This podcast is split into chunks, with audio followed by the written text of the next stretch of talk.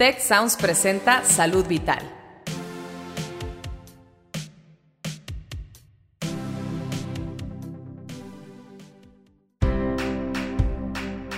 Esto es Salud Vital. Yo soy Fernando Castilleja. Y yo soy Marcela Toscano. Y aquí comienza tu ruta de bienestar.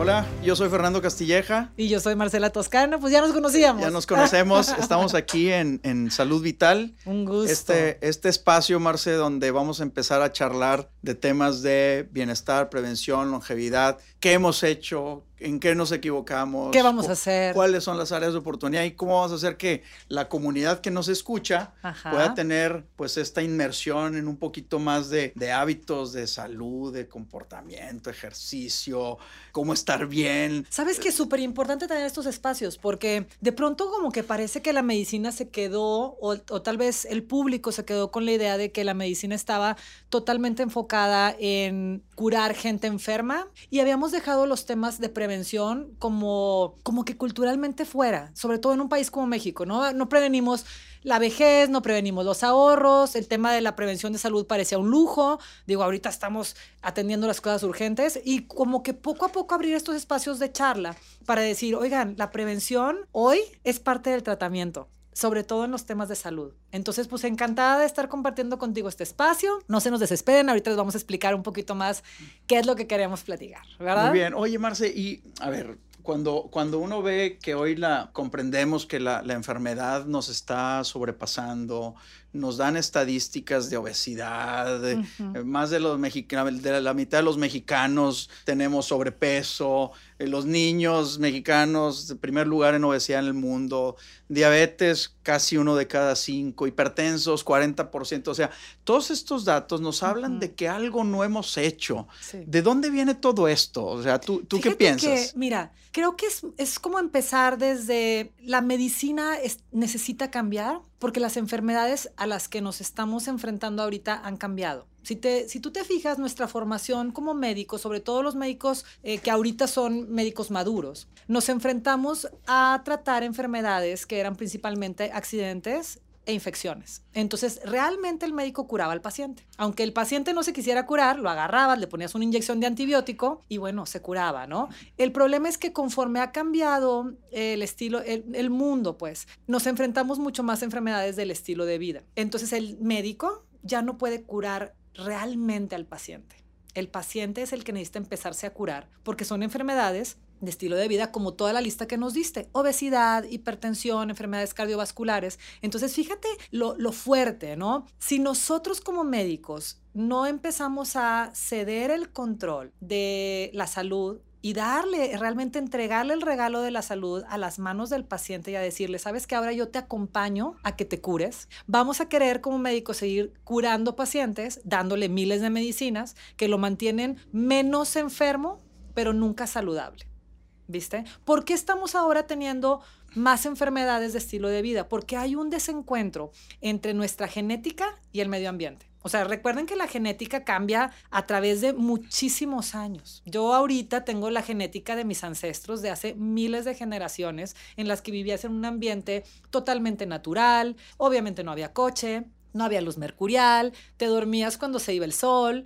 O sea, el estilo de vida era, la genética estaba para ese estilo de vida.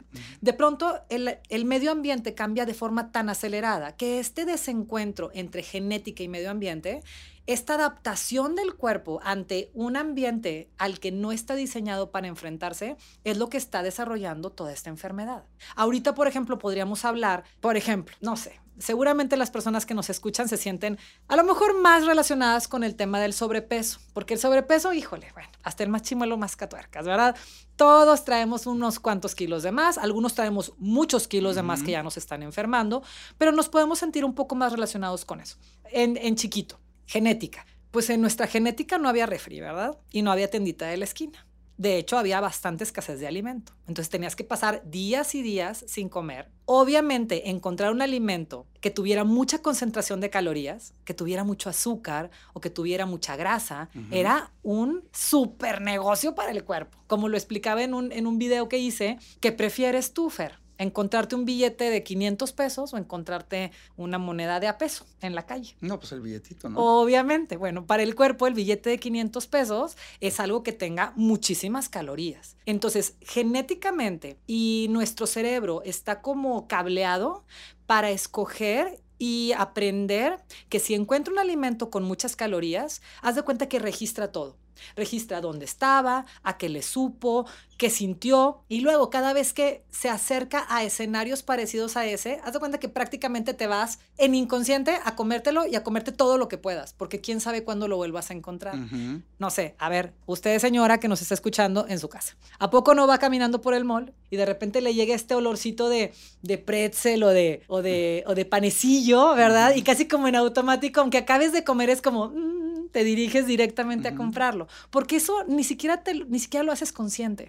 Eso lo tienes genéticamente predispuesto, que si te fueras a encontrar de vez en mil un alimento de esos, como era en la naturaleza, imagínate que te encontrabas un, un panal lleno de miel, bueno, era cómetelo, pero siempre. Todo. pero también hay un fenómeno cultural alrededor, ¿no? Sí, eso ya se contamina. O sea, ya, ya, después eh, los, los eh, incentivos para estar ahí trascienden la genética y el gusto y se empiezan a hacer hábitos. Ajá. O sea, por ejemplo, este tema de que los niños los llevo a un lugar de hamburguesas porque hay lugar para jugar. Sí. El niño crece y, lo vio como culturalmente un sitio padre para dejar los chamacos.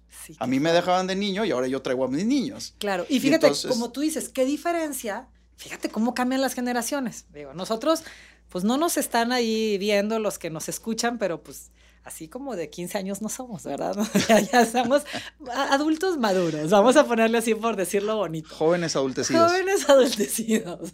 Entonces, fíjate, nosotros, por ejemplo, a mí me tocó de niña que agarrar la bicicleta, irme al parque, tirabas la bicicleta y jugabas todo el día. Si a duras penas había una manguera ahí llena de hongos de la cual tomabas agua, era como maravilloso. Y si eras afortunado y traías dos pesos porque pasaba el paletero y te comprabas una paleta de agua, ya era como, wow. Fíjate la diferencia, como tú lo mencionas. Los papás de ahorita modernos jóvenes con hijos chiquitos, ¿qué esperanzas van a ir al parque a jugar con el niño con este solezote? ¿Dónde juegas? Pues como tú Contaminación, el calor, o sea, argumentos va a haber en contra. Claro, entonces mejor te vas al lugar de hamburguesas donde, donde no tienes una manguera llena de hongos. ¿verdad? Entonces, ¿cómo, a ver, y, cómo es posible que a pesar de que pues eh, este, la genética nos inclina al carbohidrato. Y el carbohidrato y la grasa están en la esquina.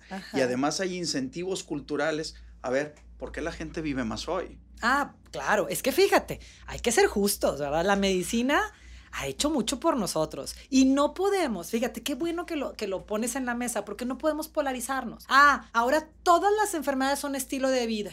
Oiga, no, señor, si viene con la pierna rota, necesitamos ponerle un yeso, ¿verdad? Y si tienes una enfermedad... No brinque así. Ajá, o sea, sí, sí tus estilos de, brincar no son muy buenos. correctos. Claro que no. O si tienes una enfermedad que requiere una cirugía, o sea, la, la medicina tradicional nos ha dado muchísimo. Nada más que los porcentajes en los que como médicos tenemos que ver a nuestros pacientes, el porcentaje de medicina tradicional dentro de mi visión como doctor, a este, este nuevo paradigma que estamos proponiendo de ver al paciente realmente como un todo, como él y sus circunstancias a la hora de trabajar en su salud, creo que los porcentajes ahora son un 60 o 70% desde este nuevo paradigma y un 30 o 40% desde el paradigma tradicional, pero no es eliminemos las medicinas y eliminemos las cirugías porque todo ese estilo de vida sería algo desastroso. Y fíjate cómo, lo, digo, en este contexto de lo que estamos hablando, cómo la salud individual eventualmente lleva un impacto a nivel social. Dicho de otra manera, hoy el gasto en salud en el país está mal distribuido. O sea, la mayor parte del gasto del, Producto Interno Bruto que está dedicado a salud se dedica a curar las, las, consecuencias de las enfermedades crónicas, digo, las agudas y los accidentes y la cirugía está bien, pero estamos empezando a ver mucho gasto en enfermedades que pueden ser potencialmente prevenibles. Hoy la gente se está quedando cieguita por diabetes. Hoy estamos amputando la, cantidad de pacientes de insuficiencia renal crónica en diálisis. O sea, todos ellos pudieron haber tenido una intervención previa, ¿no? Mucho antes. Y a lo mejor me iría más allá, Fer, ¿eh? Porque no es nada más no es, definitivamente tu, pudieron haber tenido una intervención previa y evitar llegar a esas consecuencias. Pero insisto, la intervención aún ahorita en el paciente complicado como parte del tratamiento, no de la prevención, parte del tratamiento es el estilo de vida. Es que si no modificas el estilo de vida. Exacto, le vas a dar cada vez dosis más altas de medicamento. Entonces, fíjate cómo, sí, de repente, hasta para nosotros mismos es como, ah, realmente hacer el esfuerzo de pensarlo diferente, porque si no, sí parece como, bueno, pues ya llegó a ser diabético complicado, hubiéramos prevenido con el estilo de vida, como que too late. No, no, no, permíteme. Las estrategias de estilo de vida son parte del tratamiento, ya ni siquiera son de prevención. Sí, de, hecho, en, medicina le decimos prevención secundaria. Esa, es un poquito como que, ¿ya para qué? Pero no, si hay un espacio para que... Es darle las medicinas, o sea, el señor ya tiene, ya tiene insuficiencia renal, hay que dializarlo, es, ok, hagámosle la diálisis y que está comiendo todos los días entre diálisis, señor. Como que parece que ya es causa perdida porque pues ya está complicado. No, claro que no. Eh, para que puedas recuperar la salud, el más del 50% ya enfermo requiere de tu estilo de vida.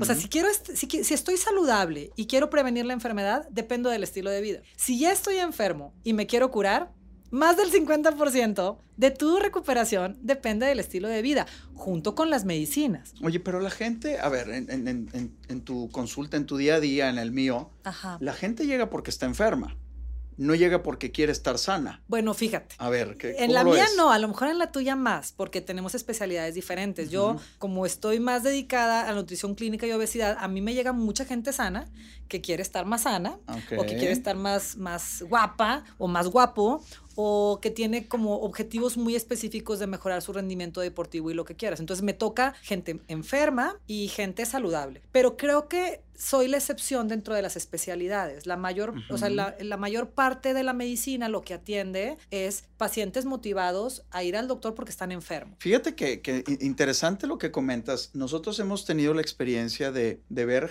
eh, grupos eh, de diferentes órdenes donde se les entrega o se les regala su chequeo médico su revisión médica periódica. Ajá. ¿Sabes que la mitad de la gente no lo usa? Claro. A pesar de que se lo regalan. Órale. O sea, no lo usan. Y la pregunta es, ¿por qué no lo usas?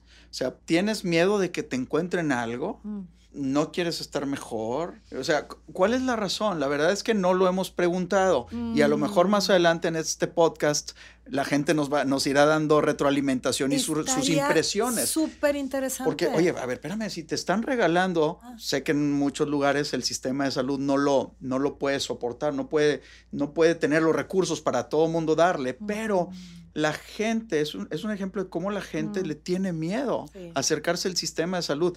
¿Qué habrá pasado? Eh, nos hemos hecho de mala fama, nos, eh, las inyecciones, el, coco de que te va a inyectar el doctor si no te portas bien. Eh, ¿Será también un tema cultural? Mira, la verdad es que sí me gustaría mucho saber las principales razones de esta población que tiene su, su, revisión anual y no la utiliza. Por favor, no sean malos. Háganoslo saber porque estaría súper interesante. Más, respondiendo a, esta pregunta de, oye, ¿nos habremos hecho mala fama? No, no sé si sea la, la causa por la que no acuden, pero sí, definitivamente no nos ganamos la simpatía general y es, cosa que creo que sí estamos cambiando con las nuevas generaciones y con este con este nuevo, nueva forma de manejar la medicina centrada en la persona, ¿ok? No sé, no me dejarán mentir los que nos escuchan y te habrá tocado a ti en, cuando eras paciente niño antes de ser un, un, paciente doctor, ¿verdad? Cuando nos llega a que nos enfermamos. Pero era muy típico y todavía a lo mejor es típico con los doctores que son muy grandes, que tú llegas a la consulta y le quieres preguntar algo, oiga doctor, ¿y, y qué dicen mis exámenes? A ver, permítame, o sea, ¿quién es el doctor aquí? O sea, no, no interrumpa, ¿verdad? Es como que yo soy el doctor, tú eres el paciente, yo te voy a curar y yo tengo línea directa con Dios, entonces por favor no te metas en mi O sea, déjenme trabajar. O sea, el empoderamiento lo tenía el médico. Y además fue, creo, no todos, oigan, hay, habemos doctores que pues, no, estamos así tan, tan mala onda, ¿verdad? Pero mucha gente sí estaba cortada en esa cuchilla de ni preguntes. ¿Para qué pregunta, señora, si ni entiende? Qué feo modo. Entonces, pues, ¿quién va a querer al doctor? Además, a que lo regañen. Porque era, pues tiene que bajar de peso, señora. Y tú crees que la señora con 150 kilos no lo sabía. Ay, gracias por decirme, doctor. Me estoy enterando. nuevas noticias. nuevas noticias. Tengo sobrepeso. Pues no le queda la ropa. Entonces, como que sí, sí sí siento que habíamos perdido la humanidad, no el 100, pero habíamos perdido mucho de la humanidad en el trato con el paciente. Entonces, si queremos tener una medicina basada en la persona, no basada en los medicamentos, no basada en las recetas, ni basada en las enfermedades, queremos tener una medicina basada en la persona, entonces, como te decía, creo que necesitamos movernos a una posición más horizontal. No hay enfermedades, hay enfermos. Exacto. Y, y, ser más horizontales. O sea, vamos a, vamos a, vamos entendiéndonos, vamos acompañándonos, vamos apoyándonos en la recuperación de la salud. Entonces, tal vez sería menos amenazante si tú pudieras venir a decirme, pues no me siento bien, me duelen las rodillas, en vez de decir, pues baje de peso, señora, o sea, qué feo modo, a lo mejor podría ser un, ok, este, platicamos de su estilo de vida. A ver, en este, más, coqueto, este, ¿no? A ver, en este orden de ideas del estilo de vida y que la gente, cómo la gente se empodera de su salud. O sea, no en este fenómeno arquetípico donde, donde el doctor es el poseedor del saber y la verdad y tiene línea directa con Dios. Este, ya y me van a odiar todos los colegas. Y se hablan de tú y nos hablamos de tú con él. O sea, ¿cómo, ¿cómo lograremos empoderar a, a, nuestros pacientes a que ellos realmente se hagan cargo del tema? porque viene un, tema que eventualmente vamos a discutir, que es la información del paciente, de, quién es la información, el paciente es dueño de su información y cómo vamos a... que ni eso le soltábamos. Eh, no le soltábamos, no, la información es mía, yo soy el creador intelectual de, lo que te voy a hacer, pero al final del día es la información del paciente. Pero en, alineado con eso, el paciente tiene su información, pero debería tener responsabilidad también sobre qué hace con su salud, ¿no? Claro, porque la verdad es que toda esta, toda esta charla se ha ido como muy enfocada en qué malos los doctores, pobrecitos los pacientes, pero si le damos equilibrio a esta charla, que bueno, pues ahora, ahora me van a odiar los doctores y los pacientes. Oigan, tantita chance. Al final le cerramos de bonito, no se preocupen. Pero sí, también como pacientes, resultaba muy cómodo que el doctor me cure. Ajá. Deme medicinas, doctor. Llegan pidiéndote alguna pastilla. Arrégleme. Sí. ¿Por qué? Porque entonces, como no me arreglo, pues no es mi responsabilidad. Es este doctor que es muy malo. Deme más medicinas o deme otras medicinas o voy con otro doctor que sí me cure. Este doctor no me dio receta, me dijo que cambiara mis hábitos. Claro, o como de repente me dicen a mí pacientes, ay, qué bueno que vine contigo, Marcela, porque ahora tú sí me vas a adelgazar. Y yo literal digo, salgo corriendo por la ventana. O sea, que no, no, no, a ver, yo no te puedo adelgazar. Bueno, me encantaría tener ese poder, pero no lo tengo. Entonces sí, es cómodo hasta cierto punto para un paciente ir con el doctor a que el doctor lo cure. cómodo, no bueno, ¿eh? es un cómodo peligroso. Porque si pacientes que nos escuchan, si no se animan a darse cuenta de que tener la responsabilidad de la salud en tus manos es trabajo, ¿eh? pero es lo mejor que te puede pasar. La mejor inversión, ¿no? La mejor inversión es el mejor trabajo que te vas a aventar. Porque de verdad no dependes necesariamente de las medicinas ni del doctor. Estás compartiendo, como tú dices, tu información de síntomas con tu doctor que va a ser tu guía y con toda su sabiduría, porque la verdad es que el doctor sí estudia bastante y sí le sabe, bueno, con su sabiduría más la información que le estás compartiendo, te devuelve otra vez la información a tu cancha para que hagas cosas. Entonces no vas a ser tan vulnerable ante el exceso y el abuso de medicinas que no te sanan. Sí, no vas a tener a quien voltear a echarle la culpa. Ay, el doctor no me curó. No, no vas a tener a quien, pero tienes más posibilidades de sanar. Híjole, mira, yo creo que tenemos mucho que hablar. Este, ahorita tristemente el tiempo se nos termina. Entonces, vamos a, concluir esta conversación eh, ahora con una reflexión final. A ver, como que rápidamente dijimos de dónde venimos, dónde están las responsabilidades.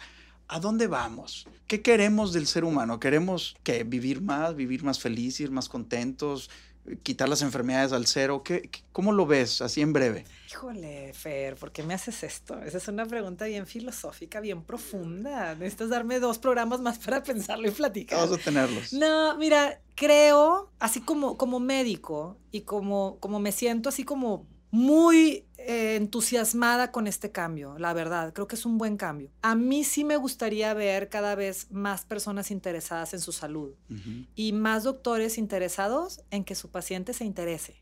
O sea, no, no matarles ese, ese impulso. Creo que si nos seguimos moviendo haciendo equipo médico-paciente en la dirección en la que estamos proponiéndolo, vamos a, a quitarle mucho poder a las farmacéuticas. Vamos a obligar a las farmacéuticas a trabajar también más en favor de la salud, menos en favor de, mm, del crecimiento económico. Y creo que como sociedad vamos a ser una sociedad más saludable a todos los niveles, económico, físico, vamos a estar más como en un mundo ideal, ¿verdad? Se me ocurre que estaríamos como trabajando más en equipo. Claro que es un constructo, ¿eh? eso no, no, no, se nos va a dar gratis ni va a ser rapidito, pero si seguimos abriendo los espacios como con este espacio de diálogo y, y, levantando la conciencia, pues son pequeños pasos en esa dirección. Yo creo que en la dirección de vivir más y vivir bien, ¿no? ¿Verdad? ¿Cómo o sea, es esto? Sí. ¿Cómo era? Prevenci bienestar, prevención y longevidad, ¿no? O sea, vivir bien más tiempo, con calidad para nuestros queridos, nuestros seres queridos, nuestras familias, y que ellos tengan una expectativa de vida también sana y más larga. Y que los que, que estamos en esa dirección sigamos haciendo comunidad, porque cada vez somos más. ¿Cuál, es, ¿Cuál sería la tuya? ¿Cuál sería así como tú? No, no también yo pienso, yo pienso que si puedo vivir un poco más para disfrutar a, mis hijos, a mis nietos y a mis bisnietos, y así le seguimos, pero con muy buena calidad, con, con, capacidad mental, capacidad motriz, con, con felicidad. Yo creo que ese sería un objetivo último de tener salud. Sí, no es vivir más por vivir más, es vivir, vivir más bien. No es acumular años, sino vivir bien esos años. Ya ves, tú lo dijiste muy bien en resumen, me gustó más el tuyo. Qué padre. Pues nos despedimos, nos escucharemos en la próxima, Marcela. Ojalá que sí, gracias, me encantó platicar contigo. El gusto es mío siempre. todos ustedes que nos escucharon. Un gusto a todos saludarlos. Hasta luego, a la próxima nos vemos. Bye. Muchas gracias al equipo de Tech Salud el Sistema de Salud del Tecnológico de Monterrey, y al equipo de Tech Sounds. Productor ejecutivo de Tech Sounds, Miguel Mejía. Asistente de producción, Beatriz Rodríguez. Productores de Salud Vital, Melissa Hinojosa, Nora Morales y Fernando Zamora. Postproducción, Max Pérez. Les invitamos a escuchar el siguiente episodio de Salud Vital y el resto de programas de Tech Sounds en los canales de su preferencia.